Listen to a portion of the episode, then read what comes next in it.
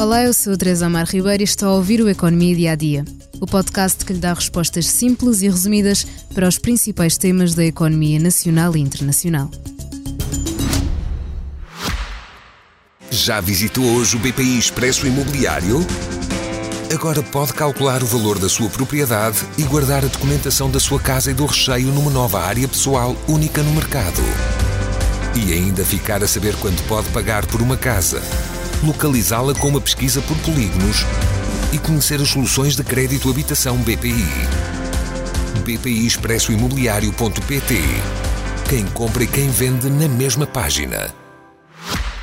A Altice Portugal poderá ser vendida e já chegaram várias propostas. Entre os candidatos há quem queira o grupo todo, há quem pretenda só uma parte e há quem descarte a geodésia. Mas já lhes explicamos estas possibilidades em pormenor.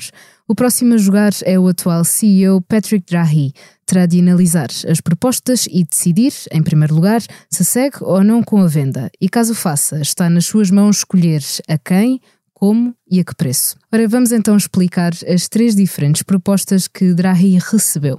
Há quem queira adquirir a empresa no seu todo, tal como está, Há também quem queira um determinado ativo, como a fibra ótica, onde há uma parceria com a Morgan Stanley, e há quem esteja a ponderar a compra total, com uma exceção específica, o pacote Geodésia. A Geodésia é uma empresa de construção de fibra.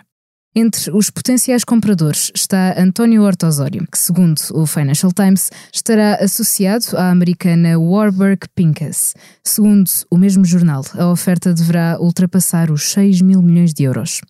Neste momento, em Portugal, Horto Osório está na administração da empresa proprietária do Expresso, como vice-presidente e também no grupo José de Melo. Outro possível comprador da Altice é, segundo a Bloomberg, a Sandy Telecom Company, que apresenta uma generosa oferta entre os 7 e os 9,5 mil milhões de euros. Isto porque, ao que tudo indica, é uma entrada livre para o mercado europeu da comunicação que tem torcido o nariz à entrada das empresas controladas por Estados extracomunitários e a STC é controlada em 64% pelo Fundo Soberano da Arábia Saudita. Ainda esta semana, o governo espanhol resolveu comprar 10% da Telefónica para barrar o domínio saudita numa empresa considerada estratégica.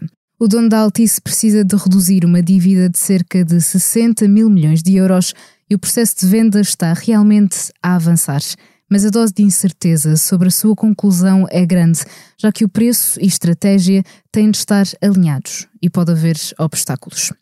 Leia mais sobre a Altice nos artigos de Anabela Campos no site do Expresso e por hoje é tudo. Voltamos já amanhã com um novo tema. Até lá, ouça os podcasts do Expresso como Coisa que não edifica nem destrói, podcast de Ricardo Araújo Pereira.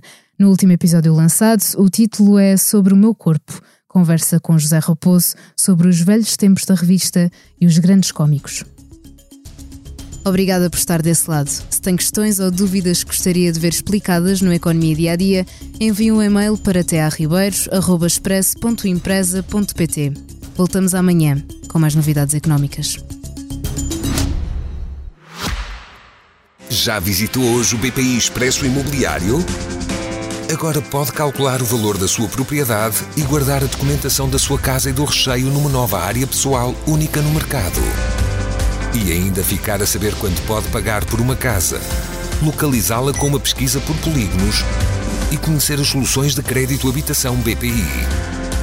BPI Expresso Imobiliário.pt Quem compra e quem vende na mesma página.